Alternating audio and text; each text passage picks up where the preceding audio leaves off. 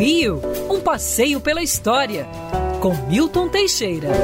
Bom dia, Mário. Bom dia, ouvintes. Que esta seja uma gloriosa semana e menos dias para nós voltarmos ao normal. Oh, que saudade da época que tudo estava aberto, de andava na rua sem máscara, uma beleza.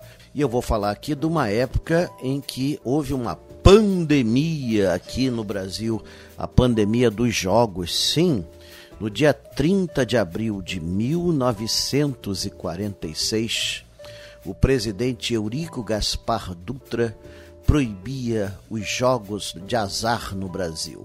Foram fechados todos os cassinos do Iapoque ao Chuí, mas os principais estavam situados no Rio de Janeiro e em Petrópolis. No passado, no Brasil, existiam é, prédios chamados cassinos, mas eram bem longe do que a gente imagina como um cassino. Eram casas de festa e o máximo que tinha era um jogo de carteado. Em 1934, depois de muita discussão, o presidente Getúlio Vargas aprovou os cassinos.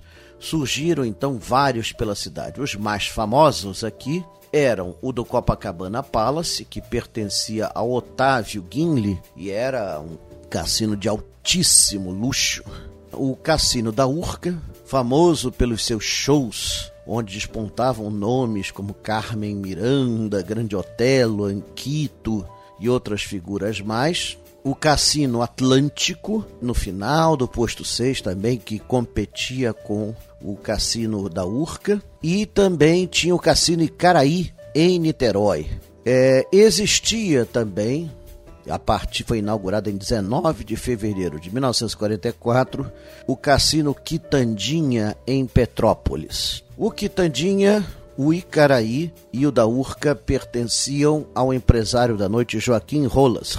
Os cassinos faturavam muito, faturavam milhões, empregavam 30 mil pessoas, fora os artistas. Mas a partir de 1945 houve uma campanha moralizadora por parte do presidente Dutra e a 30 de abril eles foram proibidos. Dizem por influência da esposa de Dutra, dona Carmela Dutra. Ela queria moralizar o país e com isso proibiu os jogos. Foi uma tragédia para parte da população significativa e pretendia-se que essa medida fosse provisória, tanto que alguns cassinos continuaram funcionando clandestinamente por quase 10 anos. Mas veio para valer. Até hoje no Brasil são proibidos os jogos de azar e os cassinos continuam no sonho. Quer ouvir essa coluna novamente? É só procurar nas plataformas de streaming de áudio. Conheça mais dos podcasts da Band News FM Rio.